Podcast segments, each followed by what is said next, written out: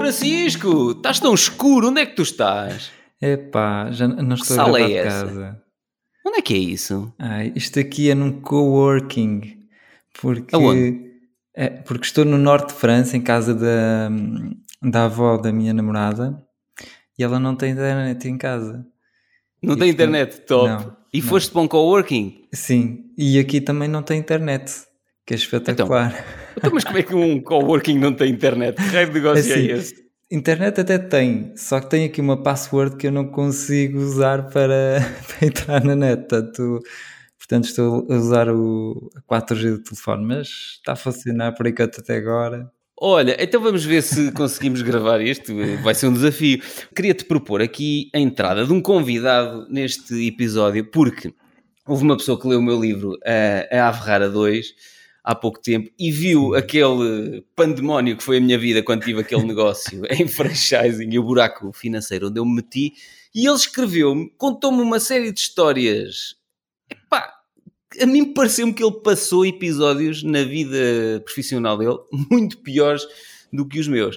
Portanto, eu afinal não sou o único grande falhado que existe neste mundo. Temos um grande falhado também que se chama Carlos Diniz. E nós começando assim logo a insultá-lo, pode ser que ele... eh, não sei. Carlos, queres entrar no episódio e dizer alguma coisa? Ou queres chamar-nos de nomes? Não, acima de tudo queria, para já quero agradecer a oportunidade de poder mais uma vez e através deste formato poder partilhar aqui a minha experiência ah, e poder passar a, a todos os outros ah, aquilo que eu, que eu passei para que... Eu gosto. Nós tratamos possa- mal as pessoas e as pessoas agradecem-nos. Nós tratamos mal, insultamos e as pessoas ainda agradecem. Acho que não, acho que tratam bem. Convidar para poder ver partilhar estas, estas, estas vivências, acho que é tratar bem, não é tratar mal. Olha, oh Carlos, então, mas espera lá. Tu, quem é o Carlos? O que é que tu começaste a fazer? E em que porcaria é que tu te meteste? Conta lá. Então, isto foi assim. Eu sempre tive este bichinho dos negócios, desde miúdo, pá, sempre acho que tive dentro de mim esta, esta vontade de criar hum, e ter um próprio negócio. Eu licenciei-me em Economia na Universidade Nova de Lisboa, uh, saí da Economia, começo a trabalhar num departamento de marketing de um banco, muito grande. Hum. As coisas correm muito bem, mas eu sempre tive aquela vontade de abrir um, um negócio. E surge a oportunidade de uma a irmã de um dos meus melhores amigos, tinha um franchising, uh, tinha uma, uma clínica dentária, uh, da Vital Dente, e eu comecei a me interessar pelo Uhum. Olha, negócio. podes então- não dizer nomes. Podes não dizer nomes. não, Já sim, mas disseste. não tem. Sim, já Não disse, mas não tem. Não, não tem tema. Isto é, é público, é informação pública, as pessoas conhecem, sabem onde é que eu tive, portanto não é, Sim, não é, sim. não é tema e, não é, e é um orgulho para mim, quer dizer, não, não, é, Ok. não, é aqui, não há aqui questões. Hum, portanto, hum, eu abro, abro esse franchising em conjunto com, com a minha mãe, 50-50. Uh, a minha mãe é um investidor silencioso, ou seja, só me ajudou com, com alguma entrada de cash, ou seja, é o típico Triple F, não é? Family, Fools and Friends, que Exato. me fez aqui entrar aqui com algum dinheiro para o negócio. E lá estava eu, eu era o, diria, o executivo na altura, era eu que estava à frente do negócio todos os dias, o operacional, basicamente. A minha mãe tinha outra atividade profissional. Um, e as coisas efetivamente correram muito, muito bem com esse negócio, ou seja, bati todos os recordes da Vital Dente em Portugal, o que foi muito bom um, e as coisas estavam a correr muito bem. Faz-me lembrar o, o- aquilo que me aconteceu. Também Sim, fomos não. o centro de estética que mais faturou no país Sim, e não sei espetacular. Nós, na, na altura éramos uma clínica, uma clínica espetacular. O que é que acontece? Ganho o prémio para a melhor clínica de- de- da Vital Dente em Portugal no primeiro ano em que abri. Uhum. Um, e aquilo que nós decidimos é abrir uma segunda clínica. Falámos com o Master e o Master que nos diz é mas se calhar em vez de abrirem, porque é que não compram uma que já existe? E nós comprámos uma clínica ao Master, uma clínica que, que já estava aberta, que tinha aberta há menos de um ano e estava na, na proximidade geográfica daquela que nós tínhamos aberta, então fazia todo o sentido para nós e nós gostávamos da localização, então comprámos. É, o que acontece é que, e quando compramos essa, já comprou eu, a minha mãe e a minha irmã. Ou seja, estamos a família toda metida neste negócio e nós começamos ali a ter alguns problemas. O Master começa a ter ali alguns problemas de litigância com todos os franchisados. Pá, a questão típica dos franchisings. Pronto. Exato.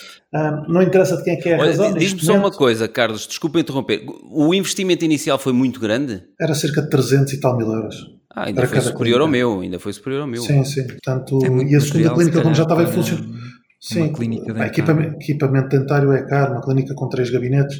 Pois. Hoje em dia é um bocadinho mais caro, mas pronto, basicamente hum, eu diria a segunda clínica mais cara, hum, Mas pronto, houve este problema aqui de litigância, começa a haver com vários franchisados e nós começamos a perceber isto por antecipação e o que é que resolvemos fazer? Resolvemos que dos três o mais fácil de sair do negócio seria eu. Então eu saio do negócio hum. um, e resolvo ir voltar a estudar. Tenho que exercer ali um período, cedo as cotas à minha mãe e à minha irmã, tenho que exercer ali um período de nojo de um ano, não posso fazer concorrência à Vitalente. Eu volto a estudar, vou tirar uma pós-graduação em saúde na Universidade Católica, tiro outra em empreendedorismo tecnológico na nova Fórum da Faculdade Nova de Lisboa, ou seja, na, na formação de executivos da Nova de Lisboa, e tirou outra pós-graduação em gestão de saúde também na, na, Universidade Nova de Lisboa. E enquanto estavas a fazer isso, elas mantinham os negócios a, a rolar? Elas mantinham o negócio a rolar, eu estava aqui a estudar, e surge aqui uma oportunidade muito boa também para mim, é que eu estou a fazer estas pós-graduações e sou convidado para ser professor convidado na Universidade Nova de Lisboa, na Faculdade de Economia. Okay. Para mim foi Top. ótimo Uhum. Um, pá, estou na melhor faculdade de economia do país, provavelmente na faculdade de maior renome nacional, aquela que mete mais alunos estrangeiros em Portugal. Portanto, para mim foi também muito bom do ponto de vista de currículo e, e, e faço aqui uma aproximação daquilo que é o mundo empresarial ao mundo académico e estou a viver as duas, as duas claro. realidades. Sim.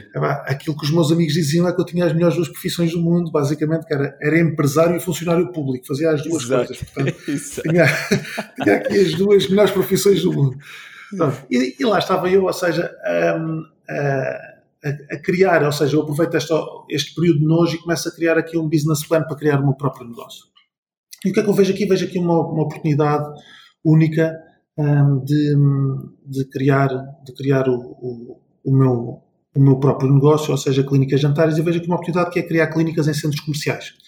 Nós não víamos há cerca de 20 anos, era impensável para qualquer um de nós ver uma farmácia num centro comercial. Uhum. Hoje, quando nós pensamos que era uma farmácia, vamos a um centro comercial. Exato. Era impensável nós pensarmos num cabeleireiro, num centro comercial. Hoje em dia, se quisermos ser um cabeleireiro, se calhar vamos a um centro comercial porque está aberto a qualquer hora, em qualquer momento.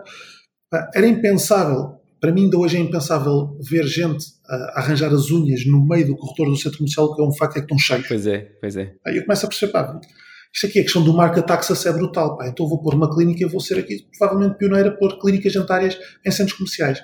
E assim é, vou fazer esta abordagem com o meu histórico das clínicas da Vital Dente, tinha um bom histórico, um bom track record aqui na, na, na, gestão de clínicas, com muito bons resultados, e vou apresentar isto aos uh, operadores de centros comerciais. Epá, ninguém me liga nenhuma, ninguém acredita em mim, à exceção de uns. Sim. À exceção de uns. A Sonai, por, por, incrível que pareça, a Sonai Sierra acredita em mim. Hum. Epá, eu hoje digo, acredito em mim na altura, eu fiquei todo fascinado com aquilo, mas o que eles me dizem é: meu amigo, nós vamos estar aqui um centro comercial do meio da tabela. E eu, pá, obrigado, pá, porque se me dessem um muito bom, o negócio, ou seja, a prova de conceito podia estar a ser empolada pelo centro comercial ser muito bom. Claro. Se fosse um muito mau, eu podia não conseguir fazer prova de conceito porque o centro comercial era muito mau. Então ali um do meio da tabela é bom. Sim. O que é que eles me dizem? Dá uma fava. Olha, nós vamos dar um, mas vais ter que ficar com outro. Ou seja, eu tive que fazer dois contratos logo de loja. Imaginem lá o risco que isto é. Mas eu, ah, 28 anos. Exato. Epá, tu tens quantos? Quantos anos tens agora? Tenho 38. 38, ok. Um, isto, isto dá, dá, para tudo. Isto, e quando eu chego lá a dizer que aos 25 anos fiz o meu primeiro milhão em vendas, Sim. Epá, os gajos começas a ganhar aqui alguma credibilidade. Um, e pronto, ou seja, eu com 28 anos abro a minha primeira clínica dentária no centro comercial Russell Shopping, um, no Seixal, um centro comercial de cerca, com um footfall de cerca de 10 milhões, 9 milhões de visitantes ano, pá, bom, já, numa zona que tem cerca de 400 mil habitantes, pá, uma zona já bastante densamente povoada, ou seja, era um mercado bom, uma clínica que sempre foi muito boa. Abre essa clínica e passado quatro meses sou obrigado a, a cumprir a abertura da outra clínica que tinha, que tinha, que tinha comprado que, que, era no Lourdes Shopping. Isso era um contrato que 5 anos? Eram contratos de, salvo sim, 5 anos, 5 ou 6 renovável. Sim, e, ou seja, nos centros comerciais, eh, não sei se vou dizer as neiras, mas por exemplo, um centro comercial que, que há aqui, mesmo que estava colado ao meu antigo centro de estética, se quiseres fechar uh, antes dos 5 anos de contrato, não podes. tens que pagar as rendas todas que faltam. Não podes completamente leonino. Não podes. Não, podes completamente leonino. Pois. Ah, mas é assim com todos. É assim com todos. Pois, ok, então é assim com todos, exatamente. É assim com todos. Provavelmente agora isto no pós-Covid, no pós-Covid isto se calhar vão se equilibrar mais as forças. Mas é assustador para quem nos está a ouvir, para quem nos está a ouvir, obviamente estamos a entrar no negócio, estamos confiantes e quer dizer, temos um plano de negócios e mas estarmos 5 anos presos a um contrato, se a coisa correr mal, tens que pagar o resto das rendas. É um risco muito grande. Pedro, é assim não é assim? Eu tenho que ser aqui justo diz, à, há operadores que são mais corretos do que outros, há uns que são mais éticos do que outros, Pois. um, e eu tive de tudo. E eu, porque eu cheguei a uma dimensão tal que tive que lidar com. Acho que lidei com todos os operadores de centros comerciais em, em Portugal. E nem todos são iguais. Sim. Há uns que eu tenho muito boa impressão, há outros que eu tenho muito má impressão e desaconselho vivamente qualquer contrato com, com alguns tipos de operadores. Ah, mas isso fica. Fica aqui entre nós. Pessoalmente. exato. Não, entre nós, não entre todos. Quem quiser me contactar pessoalmente, eu posso Exato, dar exato, sim, várias sim. notas. Pronto. Mas eu sabia o que ia e quando fiz estes contratos com todos eles, ah, ninguém me obrigou a assinar os contratos. Claro. Eu sabia o que ia e os contratos foram analisados, portanto, Uhum. não, há, não há aqui tema nenhum. Eu abro a Clínica de Louros e as coisas também correm muito bem. Atenção que estes dois são, da, são os dois centros comerciais da, da, da Sona e, e correm efetivamente na abertura, correm mesmo muito bem. E eu começo a perceber ah, que nós estamos em 2010. Ah, exato, eu ia te 2010, perguntar em que abro- ano. Sim, Louros. 2010. Quando abri, abri dezembro de 2009, abro o Rio Sul. Em, dezembro, em, em 2010, em, em abril, abro a clínica de, de Louros. Ok. E as coisas realmente correm muito bem. hum, e, e batemos recordes atrás de recordes todos os meses. eh, e as coisas correm muito bem. Temos KPIs, as coisas estão, estão mesmo a correr bem. Ah, E eu começo a perceber, pai, eu quero fazer uma expansão acelerada ah, das clínicas dentárias. Pá, mas estamos em 2010, não há dinheiro na banca. Exato. A única forma que eu tenho de arranjar forma para, para, para- arranjar dinheiro é procurar investidores. Então o que é que eu faço? Faço, falo com um amigo, um amigo esse que me apresenta um outro amigo que trabalhava eh, em Venture Capital Uhum. e eu vou ter com, com ele e ele diz-me, pá, adoro o negócio, acho, acho espetacular, tu já estás a libertar a Bita, há aqui um tema que é, nós trabalhamos em Venture, tu já tens o teu negócio completamente comprovado, não é o nosso modelo de negócio, não é o ticket que nós costumamos investir, mas eu vou-te apresentar uma empresa de um amigo meu que, pá, que claramente o que ele, o que ele faz é arranjar investidores para, para Negócios que já a tua. estão a rolar. Exatamente. E, pá, e assim foi. Ele, ele apresenta-me aqui uma boutique de, de M&A, de Mergers and Acquisitions, e, e aquilo que ele me faz é explicar como é que ele funciona. Ele diz-me, olha, eu monto o dossiê da tua empresa, vais-me pagar aqui uh, 6 mil euros, eu monto o dossiê, mais coisa menos coisa, 6 ou 10 mil euros, uma Uhum. coisa assim do género, e depois, se houver um success fee, uh, eu tenho um success fee caso nós consigamos encontrar um investidor. Pá, para mim aquilo era um no-brainer Claro. pagar 6 mil euros, entre 6 a 10 mil euros. E se ele me arranjasse um investidor, aquilo que eu ia fazer era ia pôr esse custo no valor do investidor. Claro, Portanto, para mim, exatamente. é no-brainer, quer dizer, não é. Sim. Ou seja, nós entramos aqui num processo em julho, eu faço vários pitches de apresentação, pá, e tenho a sorte, eu se calhar vou utilizar esta expressão várias vezes, eu tenho a sorte de poder escolher os investidores com quem vou partir nesta jornada. Uhum. Ah, e em 2011, em janeiro de 2011, estou a fechar o levantamento de um milhão de euros para fazer uma expansão acelerada. Abro depois uma terceira clínica, abro uma quarta clínica, faço o rebranding da marca. Eu começo a minha, minha marca quando abro no, no Rio Sul Shopping em Alores, abro com a marca Ponto de Saúde, para se confundir com Posto de Saúde. Na altura não tinha claro que só queria medicina dentária, queria pôr outras especialidades, mas ainda não tinha Uhum. porque o meu core era medicina dentária, mas entretanto aquilo que nós fazemos os meus sócios, isto é bom quando, quando entra alguém e diz, pá, não, tu percebes é de medicina dentária, vamos nos focar, e nós fazemos o rebranding Então, olha, e criamos a marca Deixa- Deixa-me só voltar do a... dentista. Sim, deixa-me só voltar um bocadinho atrás. E a tua irmã e a tua mãe continuavam com uh, Estavam nas outras. nas outras clínicas. Nas outras. Ok. Mantiveram o negócio das outras clínicas a rolar. Mantiveram, mantiveram, sim, mantiveram o negócio das outras clínicas a Pronto, rolar. ok. Então começamos aqui ah, a fazer, quando entram os investidores, aquilo que nós definimos é fazer o rebranding da marca e deixamos ser ponto de saúde Uhum. e passamos a ser clínicas o meu dentista. Ah, para ter uma confusão, onde é que tu vais? Vou ao meu dentista, porquê? Porque é muito bom. Tínhamos a assinatura mesmo, o meu dentista é muito bom. Exato. Pronto. Efetivamente, nós abrimos as clínicas do meu dentista e as coisas correm, surpreendentemente ou não, as coisas correm mesmo muito, muito bem. Ou seja, abrimos clínica após clínica e, e, e, e efetivamente, hum, cada clínica que abre funciona melhor que a outra. Hum. Ah, e estamos assim durante um período largo. Reparem que eu estou aqui a falar em 2011, nós até ao final de 2014 crescemos imenso. Temos clínicas em Viana do Castelo, temos no Porto, temos ah, em Gaia, temos em Braga, temos em Guimarães, temos em Lisboa, temos em Loures, temos, temos no Seixal, temos em Portimão, temos em Albufeira, temos, temos clínicas em todo lado. Temos aqui um selo muito grande que é quando o corte inglês nos escolhe a nós para sermos as clínicas, fazer o primeiro teste no corte inglês de Gaia e depois nos convida para virmos para o corte inglês de Lisboa. Era um selo de qualidade brutal quando nós sabíamos que estávamos em concorrência para entrar nesses espaços com outras clínicas.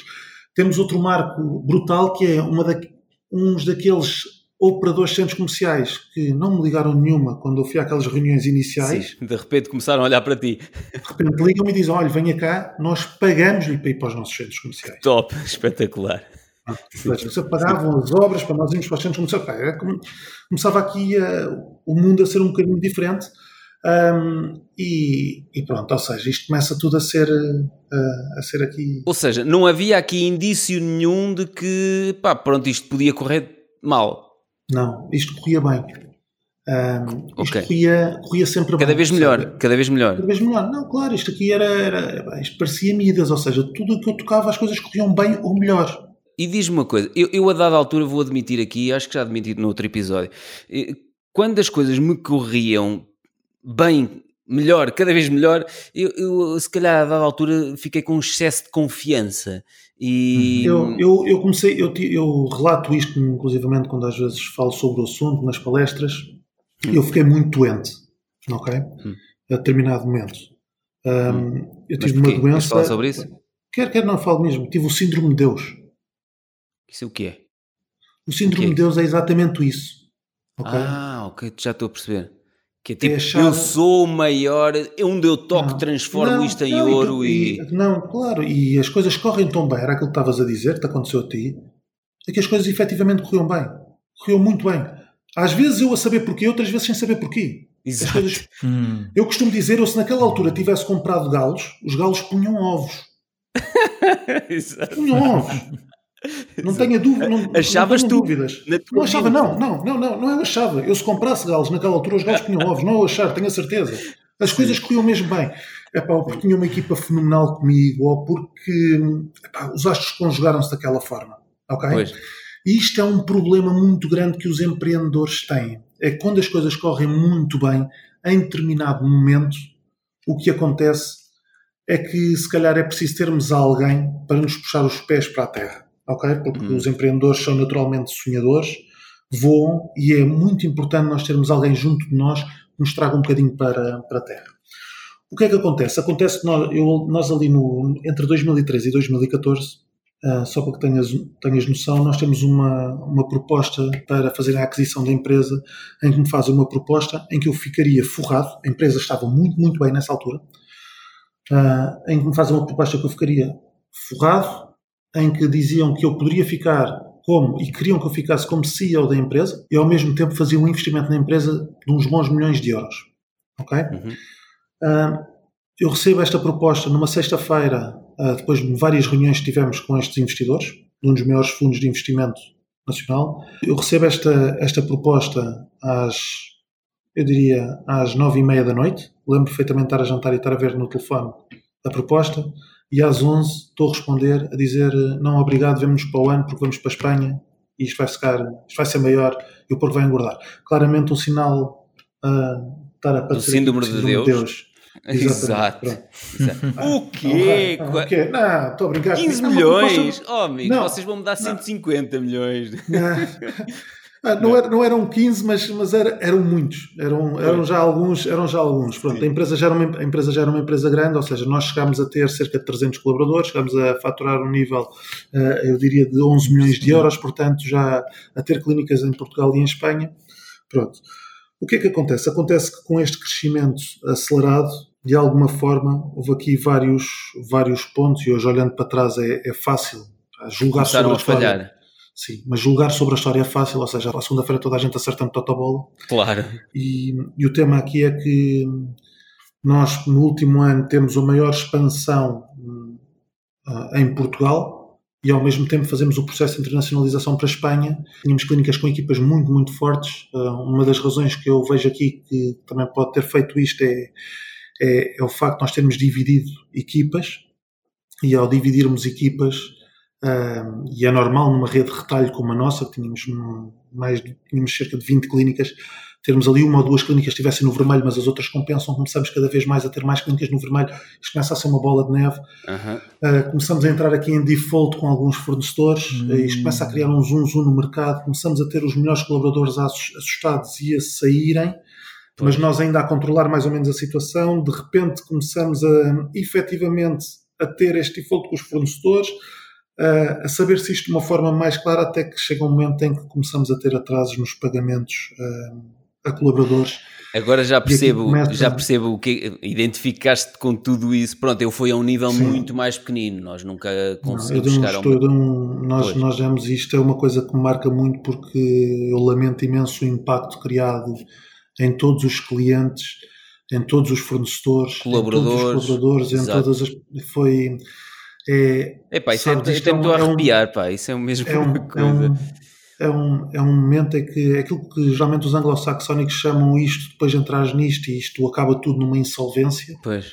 Com tudo o que eu passei até lá, que foi muito duro, e depois disso também muito duro, é aquilo que os anglo-saxónicos chamam, chamam rock bottom. É como se tu estivesses baixo do pedregulho. Exato. É um lugar, é um lugar onde tu, onde tu claramente hum, tens vergonha, pá, tens, tens culpa, é pá, onde, onde, sentes, onde sentes medo, onde sentes medo Sim. daquilo que está para vir. Uh, e pá, eu lamento profundamente tudo aquilo que possa ter causado a, a, terceiros, porque não conseguimos, fizemos tudo, foi um esforço herculeano para, para, para, para conseguirmos uh, resolver. Então, mas espera aí, espera aí, espera aí. Eu, eu, queria ir aí depois mais detalhe nessas questões, mas uma das coisas que eu te queria perguntar é: achas que, pronto, falaste nesse problema do síndrome de Deus e de. Eu hum. senti um bocado isso de eu sou intocável, onde eu toco, transformo isto em, em ouro e, e tudo me corre bem, e portanto, independente acho que a dada altura comecei a ser um bocadinho arrogante e até um bocadinho excesso de confiança do género. Há determinadas verificações que nem tenho que as fazer porque isto é pá, onde eu toco. É, é eu arrogante nunca me senti propriamente uh, naturalmente arrogante. Eu, Sim, eu esqueci. Como é, óbvio, como é óbvio, há situações na nossa vida que eu identifico que possa ter sido mais ou menos arrogante e identifico e quer dizer, acho que ninguém gosta de ser arrogante ou, ou pelo menos eu evito deixar qualquer outra pessoa desconfortável gratuitamente, é uma coisa que eu não gosto. Exato, exato. Acho que já o fiz, mas não gosto, olhando para trás não gosto de o fazer, como é óbvio. Sim, é eu mau. também já o fiz. Olhando para trás, não gosto de o ter feito, mas já o fiz. É, é mau, mas é mau. É. E evito ao máximo repetir esses erros. Sim, sim. Mas, mas achas que a dada altura devemos saber quando parar, ou seja, quando temos um sucesso brutal. É tão, é, às, vezes, às vezes é tão difícil, tão difícil. Eu acho que é muito importante é nós estarmos rodeados de pessoas que nos consigam fazer parar. Mas que tipo de pessoas, por exemplo? A, a tua esposa, a tua namorada, um amigo ah, seja, de infância? Seja quem, seja quem for, mas ah, muitas vezes essas pessoas não trabalham connosco. Hum. Uh, estão num contexto familiar eu estou-te a perguntar é isto porque eu não, eu não ouvia ninguém. Ou seja, eu nessa fase, por muito pois. que me dissessem as coisas, epá, estava-me a borrifar. Tipo, eu é que sei. Vocês, eu, não dizia, eu não dizia abertamente isto. Vocês são uns burros, não era isto que eu dizia. Mas eu tinha a postura de eu é que sei, epá. É engraçado porque tu tiveste alguns sinais que te diziam que aquilo não era um bom caminho, mas não, não deste ouvidos a, a esses sinais. Não. Nomeadamente tiveste o teu contabilista. Sim, o contabilista a dada altura tinha dado indicações, epá, houve, uh, acho que chega. Pronto, chegámos aqui a um ponto hum. em que chega. E, e, o Carlos teve uma coisa ao contrário, que é, teve a oportunidade de sair quando estava na crista da onda. Sim, sim. Não, eu já fiz o luto, já fiz o luto disso. Nem posso pensar muito nisso, porque se eu penso nisso hoje. não, Ficas não doente. Fico, não, não vale a pena. Não, não vale sim, a pena. Sim. é, mas é. Fizeste mas, as pazes. Eu diria o luto. As pazes, o não, luto. porque eu ainda vou lá outra vez. Mas é. Sim. Diz, diz, diz. Conta, conta, conta. Não, não, estou a dizer isto, vou porque, quer dizer, acho que sou novo. Ah, ainda vais lá enquanto empreendedor, ou seja, não sim, perdeste sim. essa vontade de empreender. Não, não, não ficaste não, com aquela coisa. Sabes que há tempos tive uma conversa com, com uma, uma, uma senhora da idade dos meus pais e ela disse: empreendedor, eu já tentei, foi, foi antes de uma palestra minha, já tentei, aquilo correu muito mal, vim trabalhar para aqui, para esta instituição pública, acabou, nunca mais quero experimentar, quero ter este empregozinho público. Pronto. Não sei, se me vai pessoas... acontecer ou não. Não sei se me vai acontecer. Não, a mim não, a mim não me acontece, porque eu, eu, eu estou-me a identificar com aquilo que tu estás a dizer, que é, ok, eu também já tive muitos falhanços, mas eu vou lá outra vez. Não vou ao mesmo.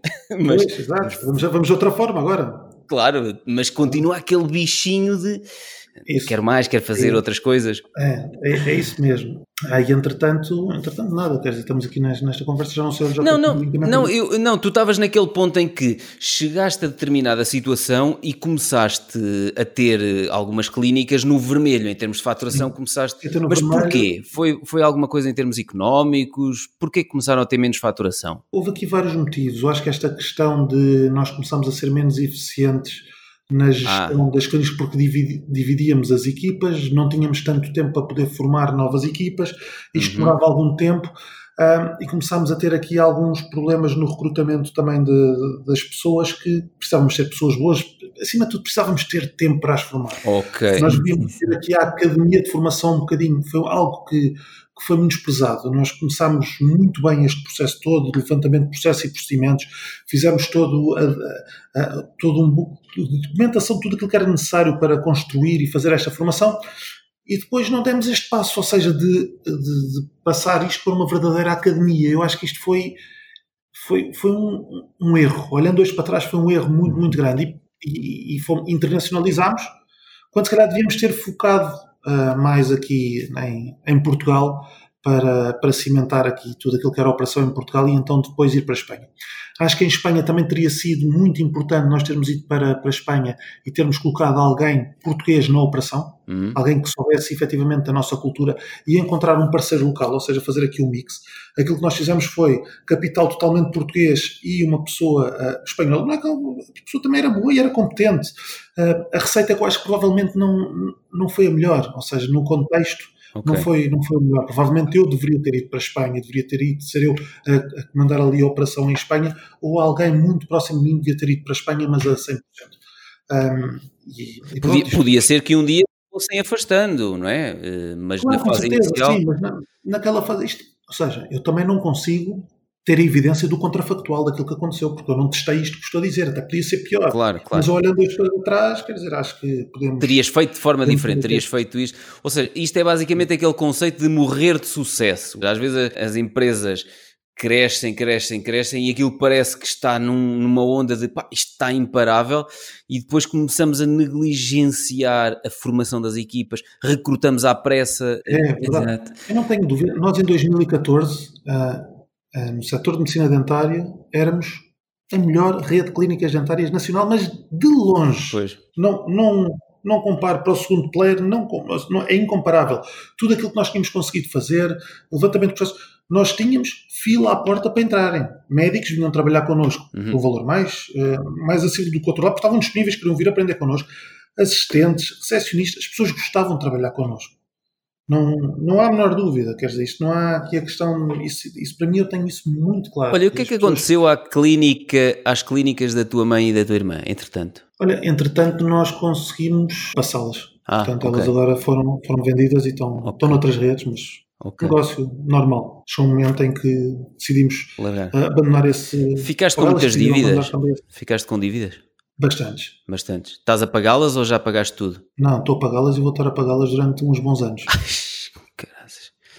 Isto porquê? Porque decidi, uh, isto, é, isto, é, isto faz parte de, daquilo que são são todas as decisões dos sócios e isto é uma das coisas que eu escrevo, eu escrevo muito, principalmente nesta questão aqui da, no momento de Covid comecei a, a Tens que lançar um livro, pá, eu compro o teu livro, quando sair o teu livro... Já, já, tenho muitas páginas escritas, já tenho muitas páginas escritas, eu, tô, eu até estou a escrever aqui uma, envio dicas a empresários que é quase como fugir da falência. Exato.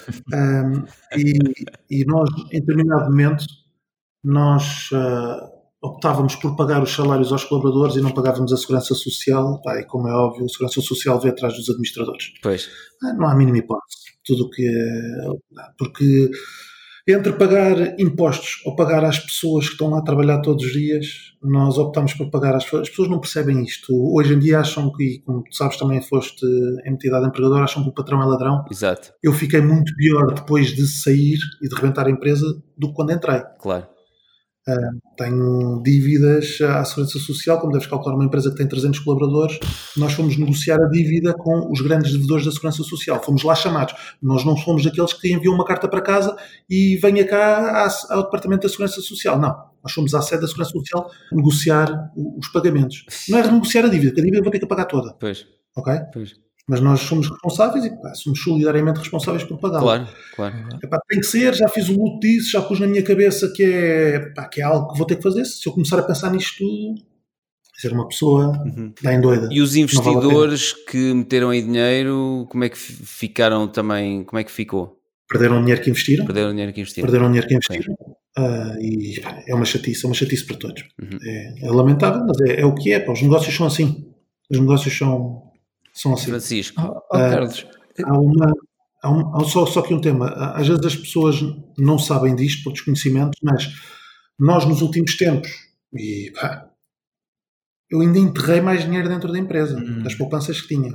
pois, Dada uma insolvência, quando, é, quando, é, quando, quando, são, quando, é, quando são vendidos todos os ativos da empresa e são distribuídos ah, o valor que de venda, ou seja, os primeiros a serem, a serem compensados são os colaboradores, e Uhum. muito bem. Mas atenção, os colaboradores, eu era colaborador, mas eu, como se era sócio, pois, eu vou para o fim da fila, claro. ou seja, recebem os colaboradores, recebe o Estado, recebem os fornecedores, Fornecedores, claro. ah, e se sobrar é que vamos lá para, o- para os sócios. Portanto, ah, foi, é, é uma chatice. A sorte aqui é não haver, pá, é, olha, não haver mais nada, pronto, é, basicamente é, é isso. Que este seja o mal da minha vida. Dou-me feliz por isso. Fra- O Francisco, ias perguntar qualquer coisa. Ah, ia, ia perguntar-te, Carlos, eu percebi que demorou vários anos a construir eh, essa rede Uhum. e, e essas clínicas todas, mas quanto tempo é que foi preciso para aquilo eh, cair por água abaixo? Um ano, Um ano. eu diria um ano. Um ano. Um ano, sim. Incrível. Impressionante. 2000, um ano, um ano e meio. Um ano, eu diria um ano. Um ano, começamos a sentir, hum, se calhar um ano, não sei. Eu, eu olhando para trás, hoje um ano, não é? Sim. Eu quando estava lá, não me apercebi que tinha sido. Quando é que hoje começou? pá, se calhar isto, foi um, isto se calhar foi um sinal, mas não, na altura não, na altura é tudo muito mais próximo é, e nós temos sempre esperança e tentamos Sim. eh, sempre melhorar. Eu ainda, ainda consegui eh, vender algumas clínicas para tentar eh, reequilibrar as contas da empresa e tudo mais, quer dizer, mas não, Sim, sim. já não dá.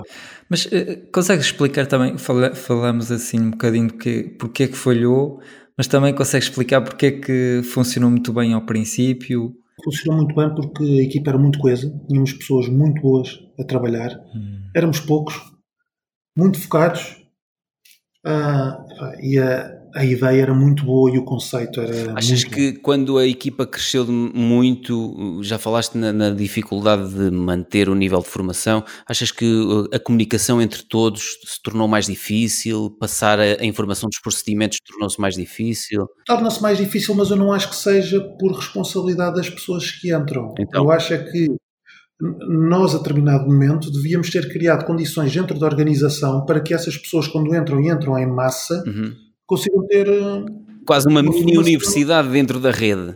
Sim, exatamente aquilo que nós queríamos criar com os recursos humanos e tínhamos o plano em cima, que era, que era, que era termos aqui um- um- uma, uma academia. academia. Chamaste. Depois chegou a avançar, que é, pá, que tínhamos os processos e os procedimentos todos levantados, era fazer filmes daquilo que estava descrito em documento, para depois conseguirmos em filmes replicar aquilo que era muito mais fácil. Pois. Eh, chegámos a pagar, e, eh, ou seja, a dar entrada para fazer os filmes e nunca foram feitos. Hum, Ai, Não, não Mas- foram a tempo. Hum, Não havia tempo, as coisas estavam. sim. Não, agora vamos adiar mais um bocadinho, vamos para a Espanha, mas não há problema, deixa estar, Hum. vamos para a frente e vamos começar e vamos fazer, e isto depois faz, e quer dizer, não. Depois Epá. acharam que se calhar não era tão importante como, como agora. Exatamente, é uma questão de prioridades. É Olha, de prioridades. este, ó Francisco, eu não sei qual é a tua Sim, sim. opinião, mas para mim talvez este tenha sido o melhor, o melhor episódio do podcast até este momento. Porque Ah, acho muito, muito interessante mesmo. aquilo que estamos a trazer aqui com, com o Sim. Carlos, depois eu até gostava de saber, Carlos, não, não estou a dizer isto para te engraxar. Pá, eh, já me arrepiei várias vezes ao ouvir a tua história, identifico com, muita coisa que eu, que eu refiro no livro A Ave Rara 2, mas tu, eh, pá, multiplicado por vezes 10 ou por vezes 15, uma coisa muito... Posso, posso, posso contar, mas posso contar muitas histórias destas que me aconteceram pelo caminho. Pá, é dessas aí, isto de gerir uma insolvência é uma dureza. Pá, eu noto, pá, é um caminho muito solitário, Pois, é um caminho pá, extremamente solitário. Tu contas contigo e não contas com mais. Pá, E eu depois tenho um defeito, Isso é normal, não sei é se te normal. acontece o mesmo, eu tenho um defeito quando tenho demasiados problemas, eu falo isso no livro, eu não quero que os outros falem comigo, eu gosto de estar eh, sozinho a pensar como é que eu vou resolver aquilo e às vezes precisava que os outros me dissessem, mas eu não tenho paciência para que me digam nada nessa altura. É tipo, deixem-me estar aqui, que é, acontece-te o mesmo? acontece-me aquela questão de. Eu, lembro-me tu, tu, escreves no livro a dizer se eu só quero é abrir a loja na segunda-feira, ou domingo é terrível. Exato. Aquela porcaria está fechada. Porque não faturava e eu precisava. de- Sim, claro. Eu, esquece, isso é o. Eu, eu tinha as lojas abertas 363 dias por ano. Fechavam no dia 25 de dezembro e no dia 1 de janeiro. Uhum. Eu tinha um amigo meu que me chamava Mr. Blackberry, que, porque eu estava sempre agarrado ao telefone. Uhum. Ah, eu reconheço pá, que tinha. Tinha e essa. Estava sempre, sempre, sempre agarrado ao trabalho. A questão familiar era muito complicada no sentido de conseguir gerir ah, com um miúdo pequeno. Tinha o meu filho mais pequeno na altura.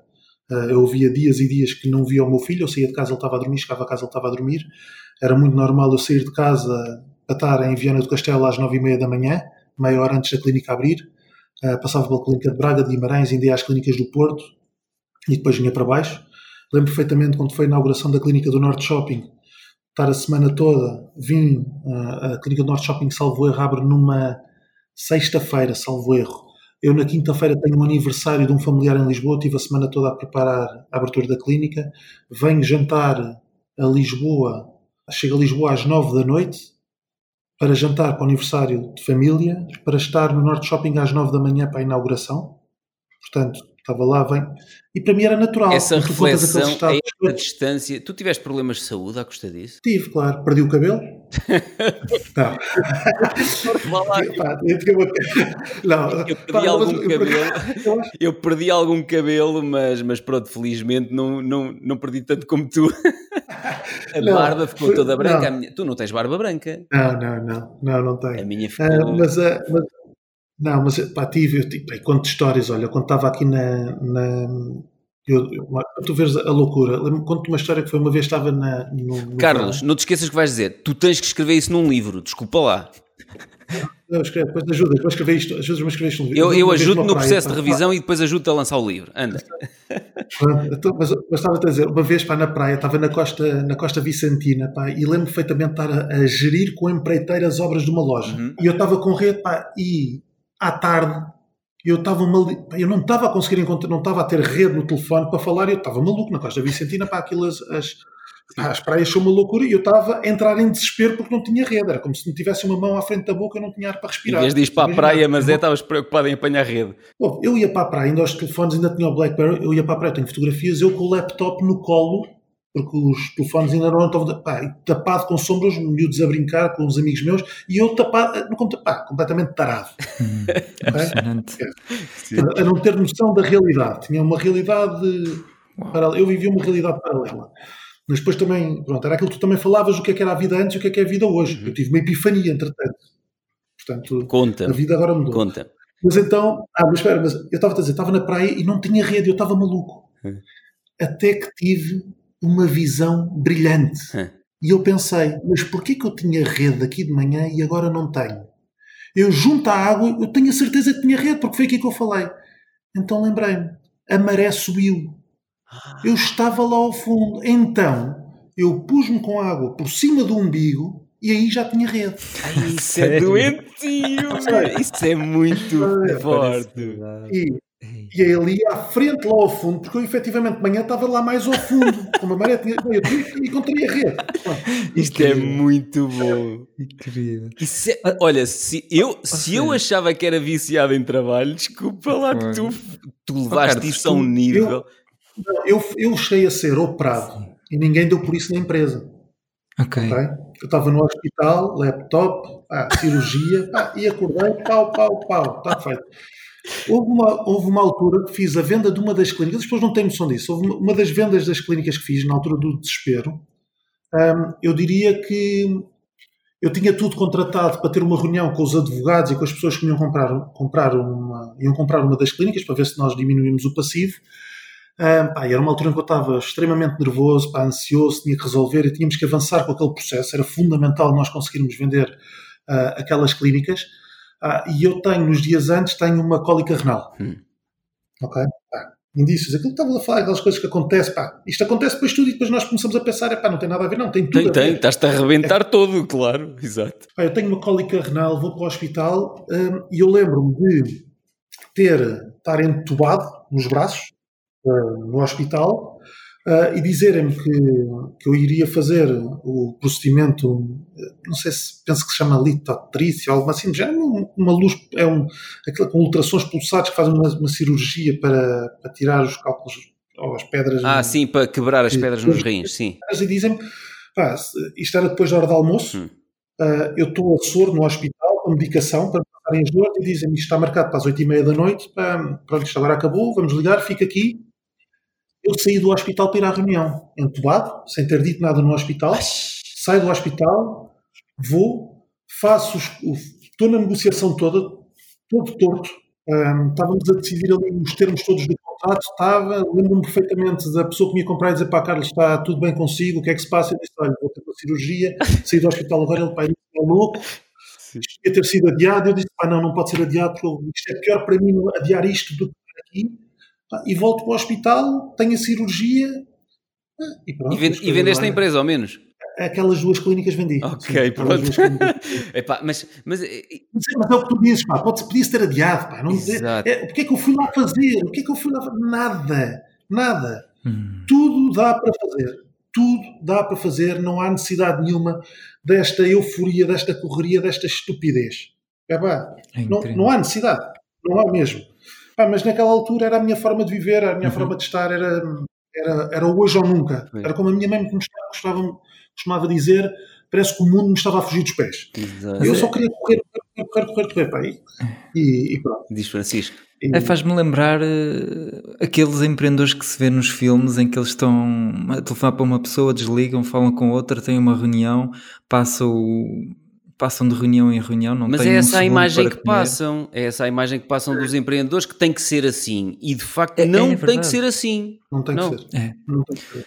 É, e depois, se calhar inconscientemente, acabamos por achar que é assim e que aquilo é que é a normalidade e, portanto, não, não percebemos é, que é bom eu parar. Que há, um, há uns tempos, há um ano ou dois, estava a ver o. Foi há um ano, um ano estava a ver uma entrevista do Bill Gates com o Warren Buffett, em que o entrevistador estava a agarrar na agenda do Warren Buffett, a folhear as páginas, estava a dizer: mas este dia está livre, este dia está livre, e este dia também está livre. E ele dizia: pá, busy is the new stupid. Exato. Hum, incrível. Isso é Basicamente é isso. Eu garanto, eu hoje tenho tempo para tudo. Exato. Tudo o que eu quero, eu faço quando eu quiser. Exato. Não há mínima hipótese. Porque há muita coisa que tu decidiste que não é uma prioridade e, portanto, não fazes. Já te, não, não te metes nessa correria do rato na roda. Isso é incrível. E outras coisas que eu digo que para mim são uma prioridade e que eu não abdico. Pois. Ponto final. Pois. pois. Ponto final. E, e, e, e, digo uma coisa, tem corrido muito melhor. Estás a ver? Claro, claro que tem corrido muito melhor. Mas é que esta coisa, ninguém nos ensina isto. Aquilo que eu dizia no livro, pá, ensinam-nos é trabalha no duro, mais horas é que traz mais resultados e que traz mais.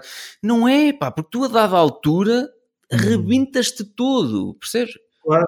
Olha, eh, Pedro, não sei se, se reparaste, nós já tínhamos falado no outro, no outro episódio das regras, aquelas famosas regras fundamentais que, eu, que eu gosto muito, que é, já tínhamos dito que é qual, uh, qualidade é melhor do que quantidade. Sim. E repara como isso se aplica aqui também. Portanto, é melhor tempo de qualitativo. Pare sim, parece sim. contraintuitivo quando falo, por exemplo, no livro que eu digo, tenho uma lista muito restrita de clientes e faturo muito mais do que quando tinha muitos uhum. clientes parece contraintuitivo. Tipo, como é que tens menos trabalho? Impressionante. Eu, para mim, eu percebi isso perfeitamente quando estava a ler, percebi, é óbvio. Um foco naqueles que me dão dinheiro. Acabou, os outros não valem a pena. Pá. Exatamente. os outros só me rebentam com a paciência e com a saúde, não é? Exatamente, é isso mesmo. Não me vou matar por isto.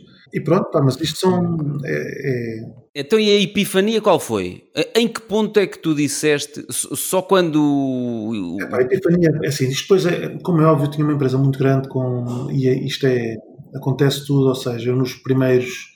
Eu saio, e repara nisto, eu saio do escritório de advogados numa sexta-feira, onde, onde ponho o pedido de insolvência, e ligo a três ou quatro amigos a dizer-lhes: Olha, não te espantes amanhã nas notícias aparecer a dizer que nós fechamos e tudo mais. Pá, pronto. Falei-lhe com dois ou três amigos. Isto apareceu em todo lado, toda a gente soube. Pois. Sabes quantas pessoas do meu relacionamento e meus amigos próximos é que me ligaram nos dias seguintes? Imagino. Uh, vou, vou arriscar. Quatro. Se calhar. se calhar. Se fosse nos dias anteriores, se calhar vão telefonavam. Pá, é, é incrível que é? viram-nos todas as costas. É pá, é, eu acho, não sei se é por vergonha, se é por não terem noção do estado em que nós estamos. Não, não, não sei, não sei. Hum. Eu ainda hoje não sei. Isto é um mistério que eu ainda não consegui descobrir. Hum. Uh, eu lembro-me de, de, um, eu lembro-me de um amigo meu uh, estar a aparecer isto no, no noticiário, nos jornais, uh, e ele me ligar e dizer: Olha, Carlos, eu não sei o que é que se passou, o que é que não se passou. Já não falamos há uns tempos, mas eu quero que tu percebas uma coisa: sou teu amigo, acredito em ti e só quero que esteja tudo bem contigo. se precisares de alguma coisa, conta comigo. Uhum.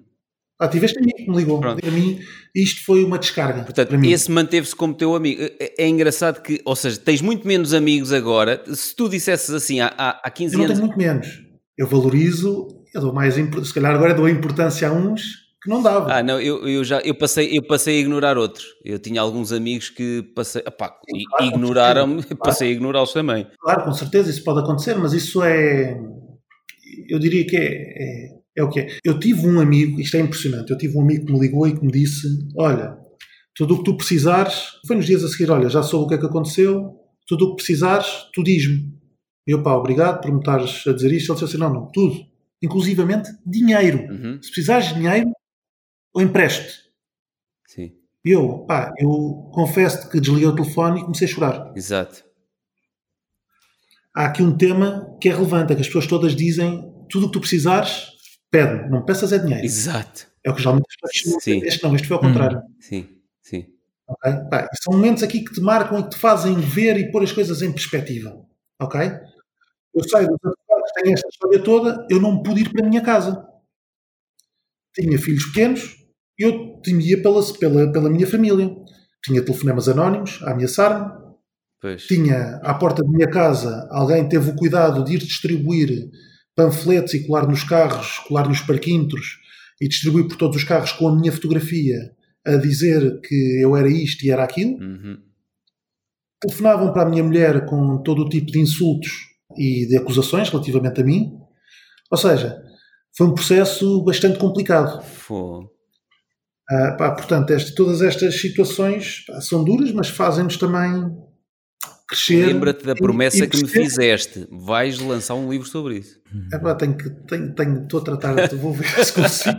Eu, às vezes, oh, Francisco, não achas? Às vezes tenho memória, tenho memória seletiva. Às vezes tenho memória seletiva. Há coisas, que há coisas que me aconteceram que eu me esqueci. Pá, não, mas por isso é que tens que escrever. Sabes que eu, com o livro A Ave Rara 2, eu fui escrevendo, escrevendo e, e à medida que ia escrevendo iam-me surgindo as coisas. E quando estava no processo de revisão, eu li, houve um ou dois capítulos que eu chorei e disse assim eu passei isto, eu já nem me lembrava, estás a perceber? Eu já nem me lembrava claro. que tinha sido assim, mas no processo de escrever, depois, pá, eu escrevo, vai-me saindo uma coisa, vou-me relembrando, vou dizer, ah, claro, sim, sim, sim, quando li eu assim, eu passei isto, estás a perceber? Até me custou a mim ler o que me aconteceu a mim, e portanto, eu acho que devias escrever isto. Para mim foi um processo terapêutico, se queres que te diga, escrever sim, sim, sim. Uh, tudo. Não tenho a menor dúvida, tenho esse, tenho esse, tenha seja, até gostava de deixar deixar esse, esse registro até para a memória futura, principalmente dos meus filhos. Para os teus filhos, para os sim, teus netos. Tal, tal como, tu, como, tu, como tu disseste que o Pedro te ajudou, imagina a tua Exatamente. história também vai ajudar tantas pessoas que se vão reconhecer na, na, na, na tua história ainda mais, se calhar. É isso, mas se calhar ainda, ainda o fazemos em conjunto. A escrita do livro? Não, opa, olha, mas é, acho que deves fazer de forma despreocupada. Um, e, e eu, eu escrevi assim, ou seja, escrevi, escrevi sem, sem estar preocupado com a estrutura, sem pensar este vai ser o primeiro capítulo, este vai ser o segundo. Escrevi, epá, depois quando me lembrava de uma coisa, lembrava, e, e quando os gajos me rebentavam os carros todos? Então escrevi o capítulo em que os gajos me mandavam a fazer peões com os carros da empresa e não sei. Ou seja, eu à medida que ia escrevendo uma coisa ia me lembrando de outras. E depois no final, quando eu decidi, ok, tenho aqui conteúdo, vou estruturá-lo de uma forma lógica. Depois houve alguns capítulos que eu disse, não, este capítulo ficava bem, mas era junto com este. Fundi capítulos. Mas na fase inicial, epá, escreve nem que seja numa forma de libertação, só. Porque assim, aquilo que tu estás a contar aqui, eu volto-te a dizer, para mim este foi o melhor episódio que tivemos no, no podcast até hoje. Obrigado. A sério, aquilo que tu estás a dizer aqui é, epá, isto transformado em. Eu acho que isto pode ter um caráter pedagógico muito grande. E, e, é pena isto ser só um episódio de um podcast. Hoje isto está a levar um rumo, noutras ocasiões já levou outro rumo, ou seja, as histórias depois vão saindo daqui, vou me lembrando de umas histórias e de outras, de acordo com aquilo que vamos falando. Sim. Portanto, há aqui há, há muitas histórias que, que eu vivi e que a primeira pessoa Uh, eu, eu, admito que algumas são uns tesourinhos, pá, que isto é realmente. mas olha, é, é, mais uma vez, não, não nos esquecendo sempre que lamento profundamente todo o impacto negativo que esta insolvência criou nas outras pessoas claro, todas. Claro. Isto é, é o meu grande. É, é aqui a, a, a, grande, a grande mochila que eu trago com um peso incalculável. Uhum. E ó Carlos, não te apeteceu, não te apeteceu fugir e começar uma vida nova, nova boa pergunta. Sítio? Isso é uma boa pergunta. Pá. Claro que claro que apeteceu, claro que há momentos em que tu sentes e ouves tudo. Uhum. Uh, há momentos, eu, eu, conto muito esta história. Um dos meus melhores amigos, isto é engraçado, é que eu depois desta. E aqui começa a, a virar, começa a virar aqui o jogo, ok? Que é nesse momento. No momento em que rebenta a, empresa, muito pouco tempo depois eu tenho uma proposta para ir para o estrangeiro liderar uma empresa. Ok? Para um sítio. Ah, muito, eu diria, um sítio assim muito muito estimulante, muito fancy, muito trendy, não, não me estavam a enviar lá para o meio, para o meio da África ou perdido não sei onde. Ia para uma cidade à séria, ah, espetacular, com boas condições e e no mesmo dia tive uma proposta para ir trabalhar para uma empresa aqui em Portugal. Uhum. Uh, Porquê é que eu aceitei a empresa em Portugal e não fui para fora? Porque quem mandou foi a minha mulher. Uhum. Foi ela que me disse: andámos estes anos todos a fazer o que tu querias, agora vais fazer o que eu te vou dizer, não te vais embora. Exato. Portanto, vais ficar cá e pá, eu acho que claramente tinha sido melhor para mim ter ido. Para nós, provavelmente foi melhor eu ter ficado. Uhum. Pronto a família, já, nessa altura sim, já tinha já tinha, tinha dois filhos, a minha mulher estava grávida do terceiro, pá, portanto, isto tudo, atenção, esta insolvência acontece toda com a minha mulher grávida do terceiro filho, ela receber estes telefonemas, eu ver esta história toda, eu, estes filmes todos, a minha mulher perguntava como é que as coisas foram hoje. Aquilo tinha sido pior que um Texas. Mas eu chegava, pá, não, tudo normal, olha, estou a tentar resolver. Pá, e a engolir tudo, a viver e a partilhar. Minha mulher não sabe metade das histórias que me aconteceram, não sabe. Quando ela ler o livro, vai-se passar. Não, claro, mas é, é Vai ter que escrever a introdução. Eu tive, tive pai, de é? tudo. Como devem calcular, para uma pessoa que vive do síndrome de Deus, ter que ir entregar o carro para cima de um reboque porque a empresa não consegue pagar um carro não é bom. Pois, pois. É, tens situações que, ou seja, tens uma dose de realidade e de humildade uhum. é. sistematicamente. É um chapadão, não é? É um chapadão. É, fazem com que sejas uma pessoa diferente e que encares as, as coisas de uma forma diferente. Portanto, hoje, quando se, eu fui trabalhar para essa outra empresa, uma das maiores empresas em Portugal, onde o nível de stress toda a gente diz que é enorme. Sabem qual foi a primeira coisa que eu fiz quando cheguei lá? Foi deixar de fumar. A vida era tão tranquila, comparado com aquilo que eu tinha, que deixei de fumar mais de um maço de cigarros por dia. Portanto, para vocês verem como é que a vida depois começa a pôr em perspectiva como é que nós começamos a ter uma epifania. E é aqui que eu começo a dizer, ah, eu não quero isto para a minha vida, não é isto que eu gosto, não é isto que eu quero, não me sinto bem aqui, acho que não estou a dar, nem eu lhe estou a dar, nem estou a receber nada. Portanto, vamos lá fazer aqui as coisas de forma diferente. Eu vou fazer aquilo que gosto. E é a partir daí que começam as coisas a, efetivamente, a, a funcionar a, de outra forma comigo e com a família. Podia ser assim desde o início. Porquê é que nós complicamos e queremos mais e mais stress e mais... Não sabemos. Porque não sabemos. O nosso tema aqui é porque não sabemos. Acho, às vezes é... aquela, aquela, coisa que, que, diz Warren Buffett que, que o, o, o, ocupado é o novo estúpido, não é? Que o, o, Tim Ferriss também tem uma, uma expressão interessante que é estar ocupado é uma forma de preguiça. As pessoas hum. são tão formatadas para estar no modelo, não, eu tenho que estar ocupado, estar ocupado aqui é, é um sinal de ser bem sucedido e basicamente mantêm-se ocupados naquele formato de preguiça de parar para pensar o que é que é prioritário na vida deles. Exatamente. E é aqui, ou seja, mesmo nesta, nesta última fase em que eu rebento e depois começo a tentar refazer a vida, ok? Eu uso muitas vezes esta expressão do refazer a vida. Um, em que eu vou almoçar com um dos meus melhores amigos. Pá, eu tinha um amigo meu que me dizia sempre, sempre que me via na noite, dizia, é, aqui está o Carlos, o maior empresário de todos os tempos. Nunca mais me disse isso. Acabou. Deixei de ser maravilhoso. Mas dizia-me sempre isto: é, não, não, tu é que és o modelo. Mas acabou. Olha, mas podia, mas podia passar a dizer o pior empresário de todos os tempos. Eu espero também não. Mas não, mas, mas entretanto, o, o, o, que é que, o, que é que, o que é que me dizia um outro amigo quando eu vou almoçar com ele? E ele, e ele diz-me diz, -me, diz, -me, o seguinte: olha eu estava a pedir ajuda, basicamente. O que eu fiz foi: tenho insolvência, meto uma sexta-feira e toda a gente me diz, pá, basicamente agora descansa, Sim. tira um tempo para ti, isto foi duro, uh, pá, e depois tens tempo de recomeçar uh, e de voltar uh, e tudo mais. Pá, eu fiz exatamente isso que as pessoas me disseram. Eu descansei no sábado e no domingo. Uhum. Comecei a ter logo almoços na segunda-feira, comecei a marcar almoços segunda, terça, quarta, quinta, logo com pessoas diferentes. Logo, direto, para não perder tempo. Exato.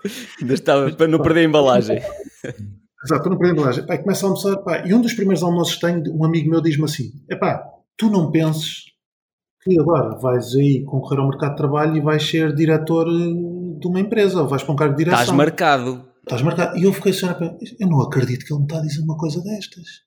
Epá, mas é isto que, este é o meu melhor amigo, ele está-me a dizer isto que efetivamente as pessoas acham.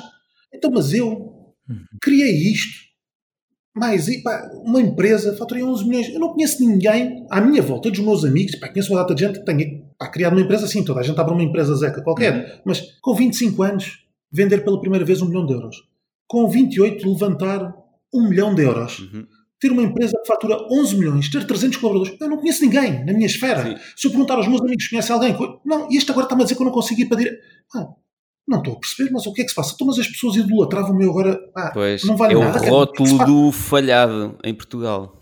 Como é que é possível isto, pá? Uhum. Então, mas o que é que se passa? Diz-me isto, pá. Eu começo a perceber, começo a falar isto. Pá, estou em família e uma das pessoas que eu maior consideração tenho em, em família, uma pessoa com muito boas relações, eu digo-lhe, pá, eu preciso da sua ajuda para me pôr aquilo. É pá, mas a sua história é um bocado má para contar. Eu, ah, minha história é má para contar. A minha história não é má para contar, a minha história é muito boa para contar. Exato. Era, minha ideia. Pá, pá, e, pá, e é isto com que se vive. Até que eu tenho dois amigos que me dizem, pá, nestes almoços em que eu tenho, em que eles me dizem, pá, não, Carlos, a tua história é muito boa. Uhum. Mas é muito bom em determinado contexto. Então vamos apostar nesse determinado contexto. Porque se nós vamos entrar aqui no ramo-ramo típico das pessoas que estão a gerir essas empresas típicas que fez aí, esquece que essa malta não percebe, está a leste, vive noutra galáxia, pá, não é o teu mundo. Vamos pôr-te a falar com a malta do teu mundo. E essa malta adora gente como tu. E é aí que eu entro noutro nível, noutro ritmo, e as coisas começam a correr muito, muito bem. E a partir daí tenho feito algo que é, eu começo a perceber nestes almoços hum. Que sou eu que estou a começar a ajudar as pessoas e não as pessoas a ajudar-me a mim. Eu vejo, pá, espera aí que o jogo mudou. Eu acabo o almoço e a malta paga-me o almoço. Exato. Eu no início eu percebia que eles me pagavam porque eu estava desempregado, no fim eu já estavam as coisas a correr bem, já lhes estava a contar a parte boa. Uhum e eles pagavam um almoço. Eu comecei a perceber, pá, espera lá. Exato. Eu aqui a entregar qualquer coisa. Já estou a entregar um valor, exato. Sim, pois. vamos lá fazer vida disto. Pá, e é nisto que agora faço vida, ou seja, é ajudar Fantástico. malta que está, esteve ou que tem medo de vir a poder estar, ou que não, que até está bem, mas quer ter conhecimento. E, ou seja, aquilo que eu faço neste momento é ajudar empresas e empresários a poder fugir da falência, basicamente. Ah, é? Que giro. Não sabia que era isso. Isso, isso é espetacular. E, e, é, e, é, isso. Mas como é que fazes? Prestas serviços de consultoria? Sim. Ah. Exatamente. É isso mesmo. Mas é, é interessante porque bom. eu até percebo uh, as empresas que olhavam para ti, bem, nós não o queremos aqui, uh, ele afinal uh, só, só, só consegue falir as empresas, mas o facto de tu começares a contar essa história e, e, quando escreves o teu livro e tal, as pessoas vão perceber que tu aprendeste os claro. teus erros e que, portanto, a partir de agora. A maioria das pessoas que está a gerir empresas não sabe tudo Sim. o que acontece quando há uma derrocada e os perigos em que está. Não sabe. Por isso Uhum. E tu já passaste por lá, portanto já consegues, eh, já consegues uhum. olhar para eles e, e, e, ver ali alguns sinais que tu também tiveste no teu negócio, não é? E tu dizes assim: espera aí, estão aqui alguns uhum. perigos que pode evitá-los desta forma. Tipo, se está a crescer demasiado rápido, se calhar faz sentido criar uma academia para manter a formação. Tudo, e ter aqui alguns cuidados, a questão dos avais pessoais é fundamental, Pois evitar é. os avais pessoais, e fundamental. Fala- E a quer- mão- fala- queres falar nisso? Um amigo meu, nós falámos várias vezes, é que assim, quando nos pedem créditos, leasing, não sei o quê, pedem sempre aval. Assina, e tu assinas tudo, e tu, e tu dizes logo, "Pá, não, tem que ser, tem que ser. Não, eu tive, eu tive a sorte, eu tive a sorte de, em determinado momento, tudo o que era financiamento não, não dava avais pessoais. Ok. Não fazia sentido. Uhum. E foi uma sorte. Foi uma sorte, porque se eu tivesse dado avais pessoais, eh, Ui, a coisa... não te chegavam três vidas para pagar tudo. Exatamente, é isso mesmo. Pois. Vamos chegaram três vezes para pagar tudo. Nós temos, assim, ah, isto foi algo que sempre tivemos muito conscientes entre sócios, administradores da Uhum. empresa. A insolvência foi julgada, foi julgada como fortuita, não culposa. Uhum. O que para nós, ah, com grau de culpabilidade de 0%, ou seja, foi um tema, foi um tema económico. Uhum. Não- Sim. ah, e pronto, foi, foi algo aqui que, que- que para nós também foi muito relevante esta, este final deste tema. Sim, Portanto, sim. Não- Não foi, não foi indiciado, não havia ali indícios de má gestão e de Nada. gestão da nota. Não. e- Pronto, isso foi não, importante. não, Uhum. Nada, zero. Antes, pelo contrário, nós, como eu te disse, começar- colocamos, ainda colocamos ah, dinheiro no final, já. Olha, esquece.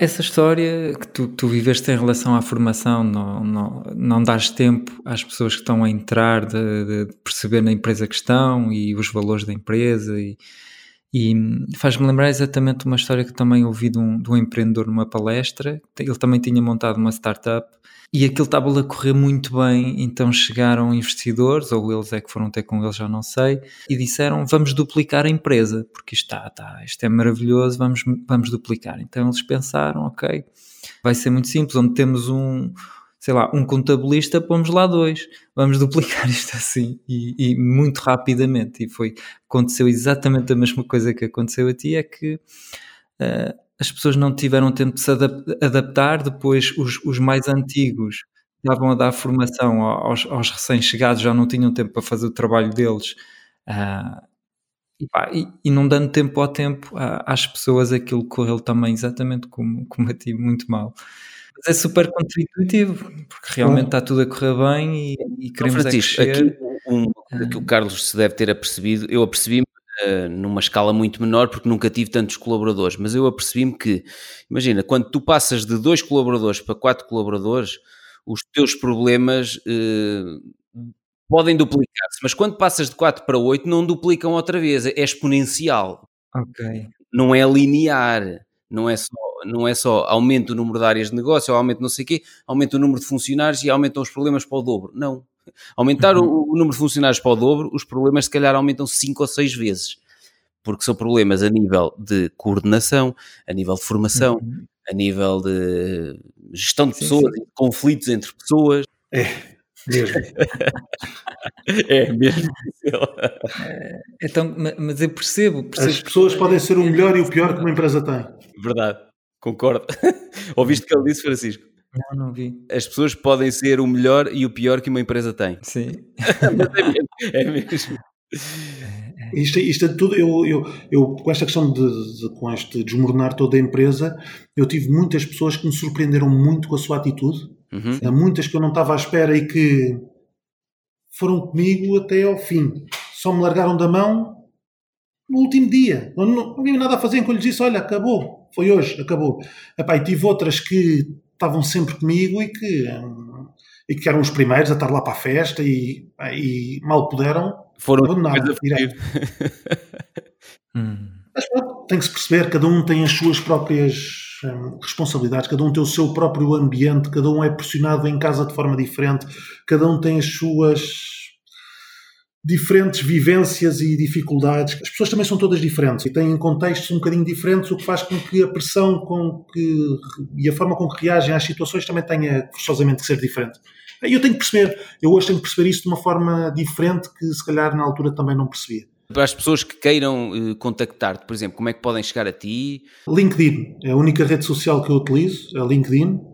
Está bem. Uh, Vamos colocar os links é, nas notas do episódio, por baixo. Ok. É, colocarem, eu respondo, sou contactado várias vezes por várias pessoas, envio mensagem privada, respondo a toda a gente, não há ninguém a que eu não responda. Mas, respondo a toda a gente. Ao meio do mar, onde houver rede, responder ou, ou já não? Sou preciso, sou preciso também. Mas, Arranjo sempre forma de responder a toda a gente, pá, porque acho que é fundamental. É, uma, é quase como uma missão Sim. que incorporei. Sim. E pronto.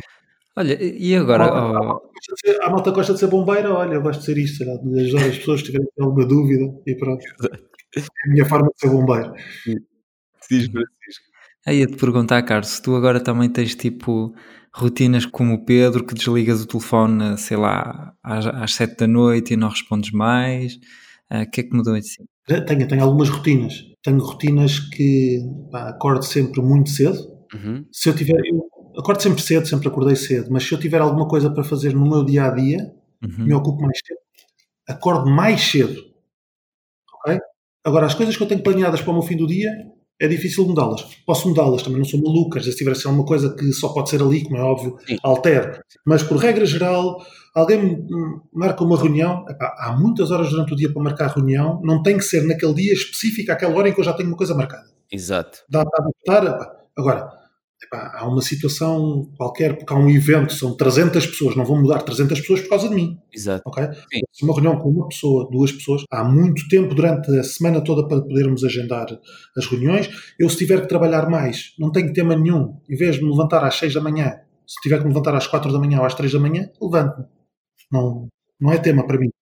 Portanto, estico o dia aí em cima ah, e tento entregar o mais à minha família. Uhum. Agora Portanto, tens mais tempo para ti? Não... Tens tempo assim para a reflexão e, e coisas do género? Tenho. E tempo para escrever. Ainda não estás a dedicar muito tempo para escrever.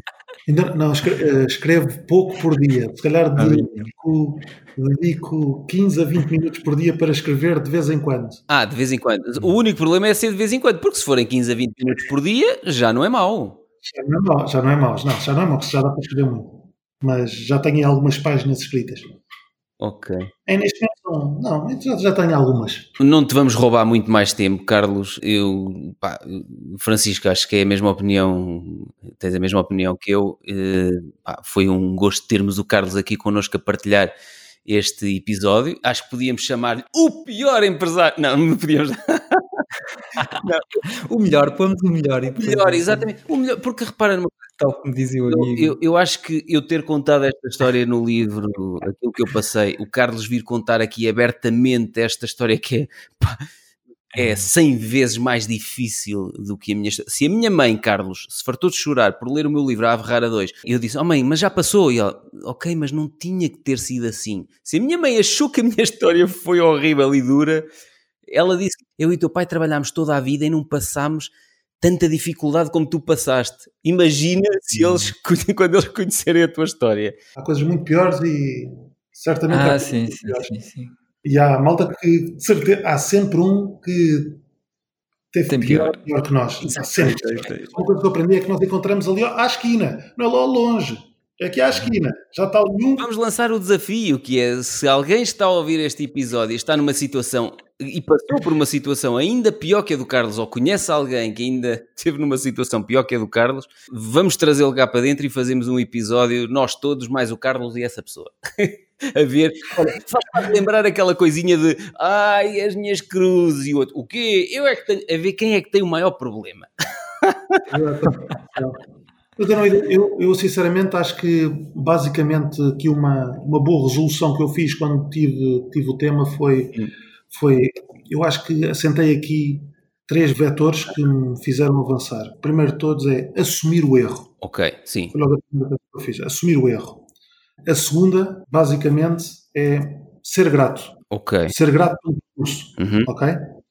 Um, e, e depois de ser grato pelo percurso é muito bem. Eu tenho a ownership do problema, o problema é meu, Uhum. não vou aqui arranjar desculpas Exato. nenhuma por aquilo que aconteceu. Sou grato por aquilo tudo bom que me aconteceu e mesmo as coisas más, aquilo que de bom me trouxeram. Ah, e o terceiro é, então em cima disto, onde é que está a oportunidade? Uhum. Pois, isso, isso é que eu achei muito interessante, tu teres dado a volta a não, tu não penses que vais ser o diretor não sei o que nas empresas porque eles vão olhar para ti como um falhado e tu olhaste para isto ao contrário de não, eu estou é a trabalhar para o público errado e tu redirecionaste, bastou tu alterares o teu público-alvo para de repente, Isso, não é? Epá, eu adorei isso. exatamente. Uhum. É, perceber como não falhar é interessante. Exatamente. Não é bem como não falhar, mas é tu, tu serves quase aqui como. Tu entregas uma caixa de ferramentas é como tu entras numa sala, pessoa, pá, eu nem sabia que havia esta ferramenta. Uhum. Como eu vou ter como pá, estou com este problema. Eu digo, pá, mas esse problema é fácil de resolver, porque é que não faz isto, isto, isto, isto? Porque é que no contrato não põe esta cláusula? Põe esta cláusula, isto uhum. resolve-se. Ah pá, eu não quero vender isto a custo zero. Porque, muito bem, eu se vendo a custo zero resolvo um problema, mas eu acho que isto tem muito valor, mas o outro acha que não. É pá, põe uma cláusula de boa fortuna. O senhor já ouviu falar que é uma cláusula de boa fortuna? Não, então eu explico. Ele se vender no futuro vai-lhe dar um X do valor. Fica contente com isto? Fico. Pá, então vamos embora, está resolvido o seu problema. Há milhões de coisas e técnicas que ao longo deste tempo, ao negociar tantos contratos, a fazer tanta venda, a despachar algumas clínicas de formas tão diferentes, a conseguir claramente oh, Carlos, unir-me que... Eu nunca mais te falo se tu não lanças um livro com isso tudo, pá. Epá, vou, vou, vou, é essa questão do, do, do, da, cláusula de boa fortuna, não fazia a mínima ideia o que era isso, mas isso faz todo o sentido. Deixa que seguir o LinkedIn, provavelmente está nas minhas dicas, deve ser a dica número 40 e pouco. Mas okay? eu quero um livro, vou 60... comprar um livro. Está bem. só o livro, pá, porque houve uh, as coisas que tu fazes atualmente Epá, eh, e tu, e tu fazes quê? Abres turmas ou fazes isso individualmente? Como é que fazes? Faço isto de uma forma muito básica, que é no, no LinkedIn, envio. Eu tive uma altura no Covid que todos os dias me dava uma dica destas. Lançava uma dica. Agora estou a lançar provavelmente duas a três por semana, ok? Destas dicas. Ah, e depois é, é, muito normal ser convidado para ir uh, fazer palestras uh, em faculdades. É muito normal. Uhum. E vou falar alunos de mestrado, alunos de licenciatura, uh, já fui a algumas empresas também, ou seja, é... Eu vendo livros para caraças nas palestras, como deves imaginar. Agora não tenho feito por causa do Covid. não, não é verdade. Tu oh, palestras ao partilhar disto e estas coisas que tu sabes... Pá, tu vendias livros aos pontapés. Oh, o Francisco está-se a rir porque está, está a pensar. Está Pá, tu insistes, quando tens uma ideia na cabeça. O livro e acabou. É que tenho de falar contigo, pá, depois tens que não, mas é que não é só pelo dinheiro, as pessoas do outro lado podem estar a dizer assim, ah, é uma forma, lá está ele a pensar, livros para faturar, não sei o quê. Não é só os livros uhum. para tu ganhar dinheiro, também é, obviamente, não é? Também precisas ganhar dinheiro, mas é Sim. pelo valor que tu vais entregar com o, o, conteúdo que tu podes partilhar nesses livros, aquilo que tu estás a partilhar aqui tem um valor. É, e também podes fazer os tais cursos, como estavas a imaginar que podias ter feito para a tua empresa, também podes agora fazer para sim, sim. empreendedores. Não, sim, estou aqui a pensar, já tenho aí umas propostas, inclusivamente de umas faculdades para poder fazer isso. Ah, vou, ver o que é que. Vamos ver, ainda não está nada fechado, e... mas vamos ver o que é que pode ser. Pode ser algo que apareça. Espetacular. É, mas, vamos fechar, que não, não queremos roubar-te mais tempo, Carlos. Mais tarde podemos fazer outro episódio para celebrar o lançamento do teu livro. Ou pode ser, quando o livro estiver a meio, quando tiveres o livro a meio, fazemos um episódio a dizer, já estou a meio. Assim já vendes em, em pré-vendas e tudo. Pré-venda. Eu sou, sou, eu, sou, não, eu sou muito adepto do feito é melhor que perfeito. Portanto, o que interessa é fazer primeiro de tudo, investir aquilo tudo. É, Olha, queres deixar alguma palavra final? Nós normalmente fechamos o, o, episódio com uma voz assim docinha, encostamos ao microfone. Um, Queres deixar alguma coisa final ou queres só dizer eh, obrigado por qualquer coisa? Diz o que te apetecer. Não, acho que isto aqui, acho que um, um, um, sócio meu muitas vezes me disse isto quando estávamos muito bem e também quando já estive muito mal, foi que a Terra dá muitas voltas e que nós nos encontramos muitas vezes uhum. uns aos outros. Aí que, acima de tudo, é bom respeitarmos uns aos outros sempre, uhum. porque, porque a Terra dá muitas voltas. Mesmo. E eu já eu sou prova viva disto. Uh, é que já encontrei as mesmas pessoas muitas vezes em diferentes ocasiões e é bom que nos tratemos a todos bem sempre. Olha, o Francisco, se calhar não vamos estragar esta mensagem brutal do final e fazemos já aqui a despedida. Sim, sim, o que pudermos dizer não, não será melhor. vamos ficar por aqui caladinhos agradeço a oportunidade, mais uma vez. E pronto, estou disponível para quem quiser contactar. LinkedIn, Carlos Diniz, com Z. Nós vamos pôr, nós vamos pôr o. Olha, tudo, tudo que tu quiseres que apareça na, na, na descrição, nos links, no, nas notas do episódio, podes mandar-nos. Nós já temos o teu LinkedIn, vamos lá pôr isso. Se tiveres mais algum site ou um blog ou outra coisa qualquer que queiras, eh, nós partilhamos okay. lá. Ok? Está bem. Excelente, muito bom. Epá, que episódio de caraças! Pá, pois ele até pode ter ficado a pensar que eu lhe disse que este foi o melhor episódio que gravámos até hoje. Pode ter ficado a pensar que era graxa, não é? Uhum. Da minha parte. Epá, mas de facto, eu acho que mais pessoas deviam ter coragem de, de partilhar estes grandes falhanços que tiveram na vida. Sim. Pá, e, e não ter problema de, de ficar com o rótulo de falhaste, Eh, visto que o problema que ele teve de não vais ser o diretor de grandes empresas porque pá, tiveste um grande falhanço na vida. É, mas se ele não falhasse, se ele não tivesse à vontade para, para falar sobre isso, sobre o facto de ter falhado, eh, Ele não conseguia neste momento ajudar outros a evitar essas armadilhas. sim, sim, teria que fingir que não, correu tudo bem, que a culpa era dos outros e não sei o quê. Portanto, não tinha aprendido nada. Mas ele está a usar aquilo, os falhanços, para ensinar a não. a fazer as coisas melhor, não é? Eu achei muito inteligente essa parte de ele, em vez de tentar ir trabalhar para uma empresa e que toda a gente ia olhar para ele e ia, ia ter o rótulo de o tipo que rebentou com uma rede de empresas. tu também trabalhas ali no, num cargo, ok, não és o patrão da, da empresa e já tiveste 300 empregados na, na, na tua empresa, já fa faturaste 11 milhões de euros ou, ou não. Tu- Brutal, meu. Tu já viste um gajo desses vale uma é. pipa de massa. Ou seja, um gajo desses, primeiro, sabe como é que monta um negócio e o meta faturar 11 milhões de euros. Segundo, sabe como é que monta uma rede de empresas e gera 300 colaboradores. Agora podes-me dizer assim, ah, mas não geriu da melhor maneira, porque. Pronto, mas sabe Uhum. o que é que correu mal e quais as armadilhas a evitar da- nos próximos negócios. Um tipo desses numa empresa grande vale que uma sim. pipa de massa.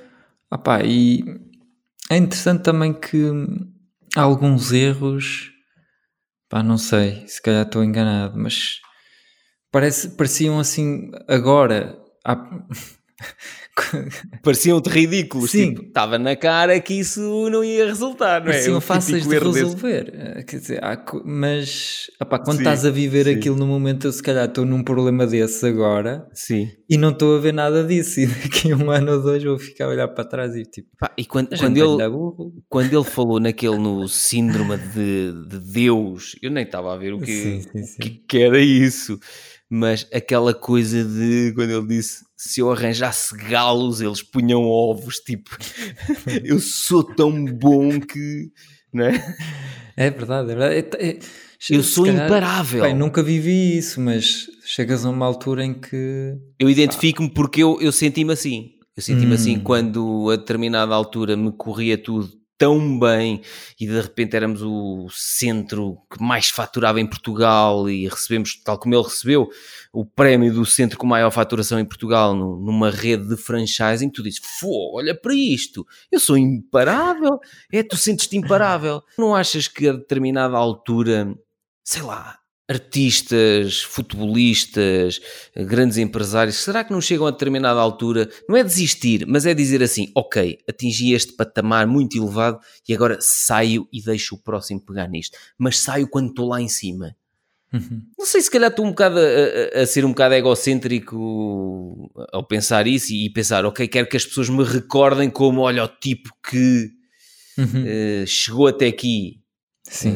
Não sei, achas que é um pensamento estúpido este? Não, não, não. Ele teve a oportunidade de sair, ou seja, Sim, pois eh, aí aqui o que deve ser difícil é o aspecto emocional, porque tu como criaste aquilo do zero, é, é o teu, a tua empresa, dedicaste tanto tempo, tanto esforço àquilo. Não, e ainda vês, agora vamos expandir para a Espanha, isto vai triplicar, não é? Pois, pois. Quando que efetivamente ainda o- vai correr melhor no futuro e Quando que, que era efetivamente o- burrice deixar isto agora. O que triplicou foram os problemas e as dívidas. É, mas é é difícil adivinhar, porque também se Não calhar há empresas iguaizinhas que a partir daí Sim, foram para a Espanha e para toda a Europa e para todo o mundo.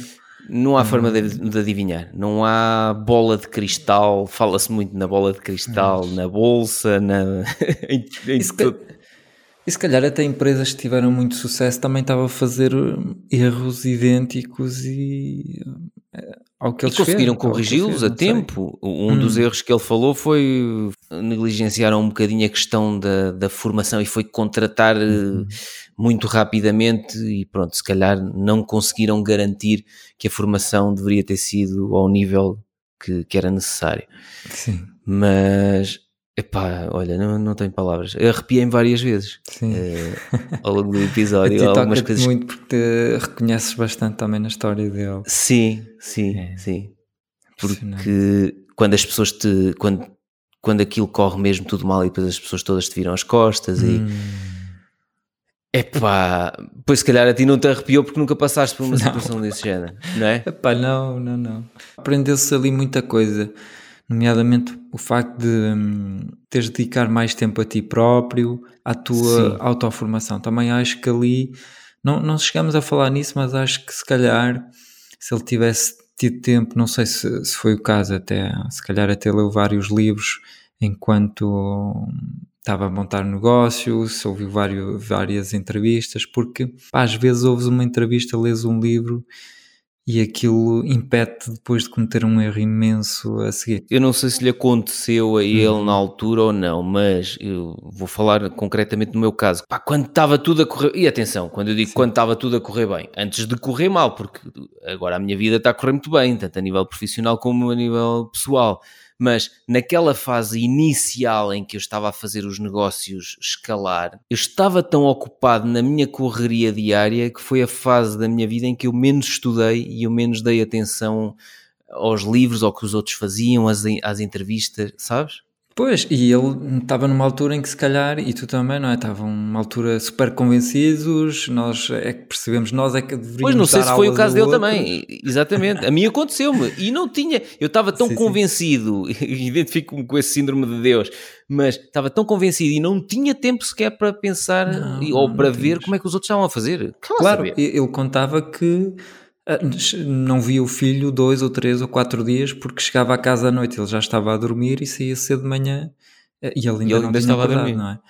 Pois. Ah, portanto, claramente a tua prioridade nessa altura nunca é vou ler um livro, vou-me vou-me sentar aqui a pensar. pensar. Pois é. ou mesmo só pensar na empresa, no futuro da empresa, nas estratégias, tal como tu fazes. Um, e é engraçado porque ele fala lá no, no Bill Gates e, e é conhecido, não sei, eu já tinha falado aqui também no- quando falamos no podcast, na série que, que fizeram sobre ele na, na Netflix, ele Ainda não vi, pá, ainda não vi. ah, está bem, está bem. E é conhecido pá, que o Bill Gates ele, tem, ele passa muito tempo a pensar e muito tempo a ler.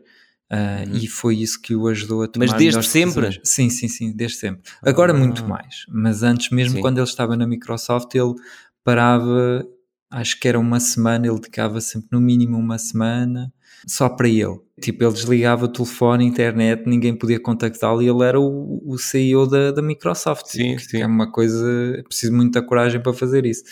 Ah, mas era aquela semana que o ajudava a ter uma visão, uma melhor visão assim do, do negócio. Afastar-te da corrida do hamster na roda. Exato. É tal coisa de. Opá, voltamos sempre ao mesmo. Qualidade, tempo de qualidade em vez de quantidade, e é verdade. que Exato. É engraçado como. Pá, não vimos quando estamos ali dentro, se calhar. Mas é, é bom é, este tipo de conversas e este Sim. tipo de reflexões, tanto para nós como para as pessoas que nos estão a ouvir, para hum, não se deixarem cair nesta armadilha Uhum. de sou tão bom que se eu for se arranjar galos, eles dão ovos. É verdade. Eu já me senti assim também. E, e não tenho vergonha nenhuma de o dizer, estás a perceber? Era, pá, pronto, era um galo arrogante, pá, era Claro. o que era. Ah, e os indicadores confirmavam Uma fase que, estúpida. que estava tudo a correr bem e que fazia sentido pensar assim, não é? Pois, exato. Pá, outro aspecto que é interessante é eh, ter alguém de fora que Uhum. Tem uma análise fria, pragmática do que está eh, verdadeiramente a acontecer e porque é que tu estás a ter sucesso. Foi, foi interessante o que tu disseste, que falámos há dias sobre os investimentos na bolsa, em que tu às vezes ganhavas mil euros e achavas-te super convencido e percebias de bolsa como melhor do que o, o Buffett, Uhum. eh, mas no fundo tu nem sabias porque é que estava a funcionar. Porque E se calhar aí, se tivesse alguém de, de- de fora a olhar para, para como é que tu estavas a investir na bolsa, que foi um bocadinho o caso com, com o Frederico, quando ele te disse: Epá, tu que estás a fazer isso não faz assunto, uh, não faz sentido nenhum, tu vais perder o dinheiro todo. Exatamente. E, e, foi esse olhar exterior que te ajudou agora a compor a coisa ali na, na bolsa. Isso também pode acontecer na tua, na tua empresa. É, mesmo que aquilo esteja a correr bem, que é super contraintuitivo, vir alguém de fora que não é da empresa e nunca faturou não sei quantos milhões, vir dizer-te a ti como é que tu deves fazer e tu deves dar ouvidos e, e fazer o que ele diz. Pá, não sei se. É, Opa, e acima de tudo, pegando nesse exemplo da bolsa, acima de tudo, uma das coisas que, que, também mudou a minha visão foi uma pessoa de fora, como o Frederico Sim. Santarém, vir dizer: Olha, aquilo que tu estás a fazer não faz sentido nenhum e, e vais perder o dinheiro todo. Um, e isso foi, foi um ponto marcante, Sim. mas depois o ponto seguinte. Uhum.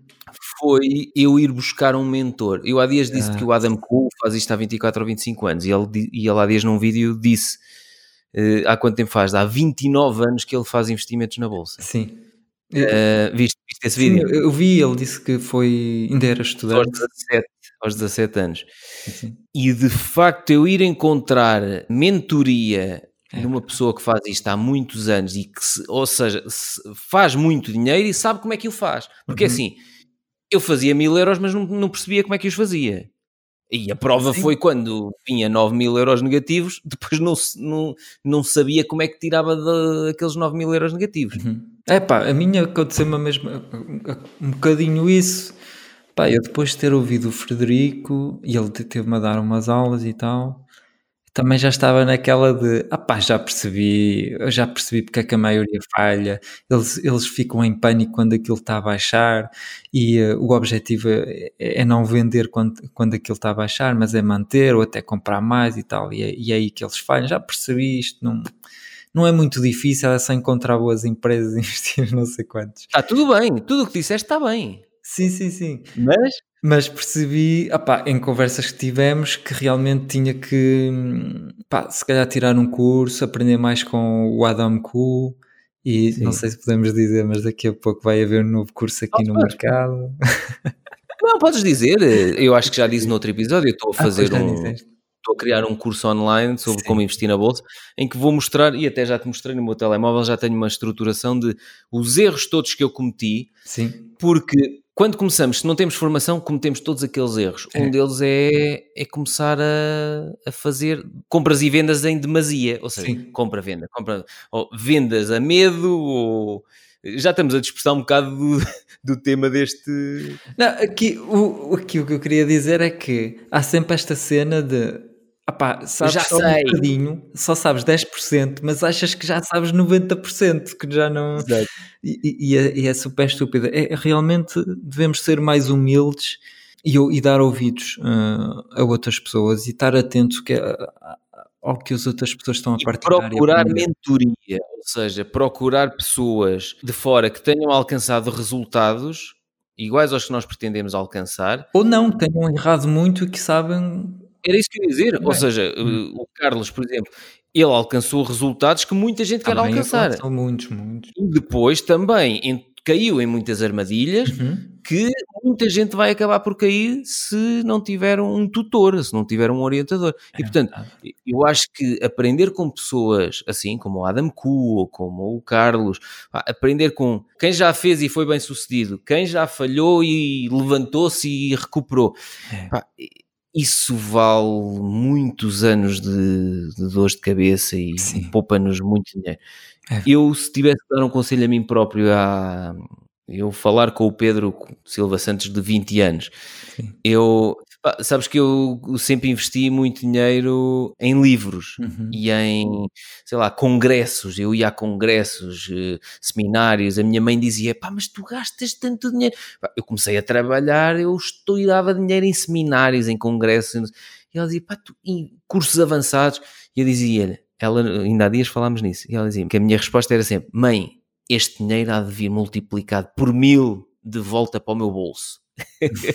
e a determinada altura, se desse um conselho a mim próprio, ao, ao, Pedro Silva Santos de 20 anos, era ok, e continua a investir em formação, que eu sempre investi muito em formação, mas se calhar ser uma formação mais procurar mentores, ou seja, não tanto uma formação só nos livros e só nas conferências e no, nos cursos avançados, mas procurar mentores, ou seja, pessoas que fizeram coisas que eu também gostaria de fazer e eu pagar-lhes para eles serem meus coaches. Estás a ver? Meus mentores durante um ano.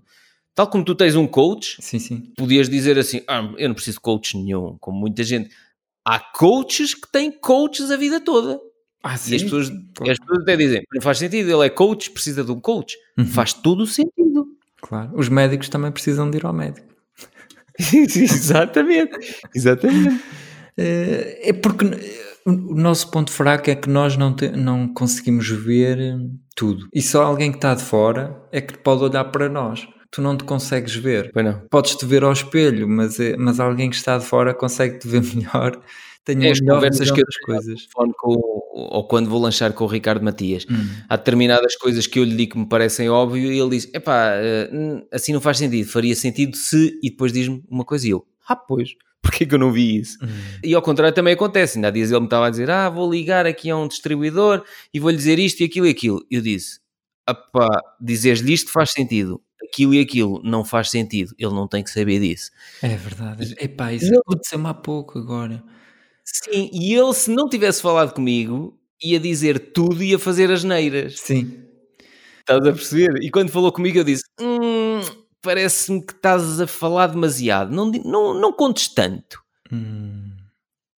Epá, eu não vou dizer aqui o que é que é. Ele eu também tinha quiser- uma história para contar, mas também não posso dizer.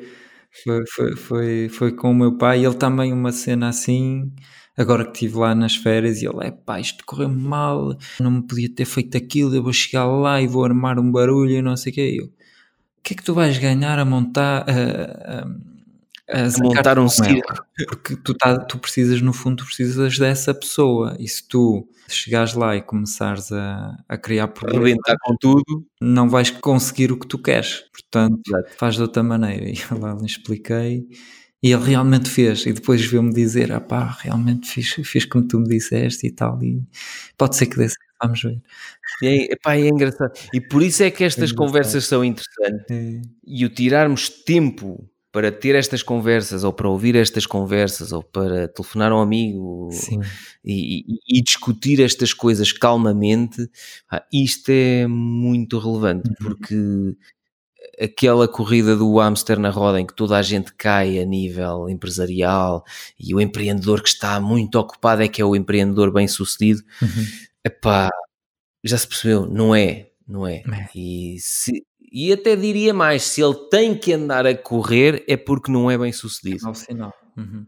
É mau sinal, exatamente. Tem que andar a correr atrás das oportunidades e das coisas e não sei o quê. É mau sinal.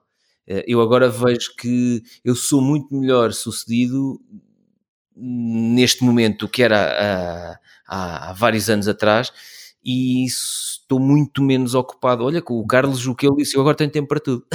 Uhum. é giríssimo ele, uma afirmação deste género de um ex-viciado em trabalho, não é? Como É, era o é. Carlos. É fantástico. Agora tem tempo para tudo.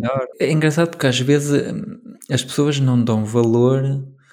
A, tipo, tenho uma tarde livre. Exato. Quanto dinheiro é que vale uma tarde livre? Ter, Exatamente. ou tenho uma hora disponível.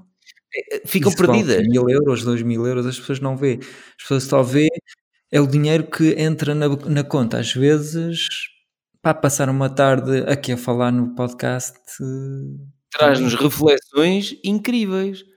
e Sim, nos- po- pode valer 10 mil euros aqui o que nós aprendemos com, um, com o Carlos há bocadinho. Uma conversa. Exatamente. Eu- Uma altura tive um, um- Já não sei quem é que era. Opa, alguém que me disse assim: mas são 100 euros. E eu disse: Não, não faço isso.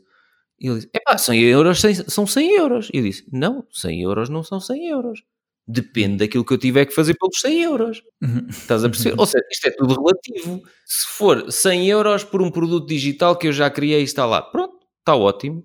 Percebes? Uhum. Agora, se forem 100 euros que me vão ocupar uma coisa que me vai ocupar uma tarde inteira, não, então não estou disponível para fazer isso por 100 euros. Exatamente. Estás a perceber? Portanto, é tudo muito relativo. Sim. Olha, a tua imagem congelou. É, tu- a a net está a ficar fraca. Ah, ok. Bem, acho que se calhar vamos ficar aqui. Eu também vou ter que ir. Ficamos Pronto, então olha, vamos fazer o, a despedida fofinha. Então, Pedro, foi novamente excelente conversar contigo e, e com o Carlos. E, hum, e voltamos em breve, não é? Nós agora estamos a ganhar o hábito de falamos com as pessoas e depois ficamos só os dois a discutir aquilo que foi falado. É um hábito interessante, é um, é um hábito de refletir sobre o episódio. As pessoas do outro lado podem achar isto ridículo. uma chatice. Podem achar ridículo, podem achar fenomenal, Exato. depende da personalidade e de como é que está a correr o dia à pessoa. Se andam, muito, se andam a correr ou não. Bem, então vamos despedir-nos. Francisco, foi um prazer falar contigo. Tu és um nómada, estás sempre em sítios diferentes. Agora sim, sim, fui um nómada mesmo a sério. Meus queridos e minhas queridas, até ao próximo episódio. Tchau, tchau, beijinhos. Lá vem os beijinhos do Francisco. Se gostaste das ideias e experiências que partilhamos, o melhor que podes fazer para nos ajudar é falar sobre isso aos teus amigos e amigas, claro, e também podes deixar uma crítica, 5 estrelas de preferência, na tua aplicação de podcast. Nas notas do episódio encontrarás um link onde explico como podes fazer isso de forma muito simples. Muito obrigado pela ajuda.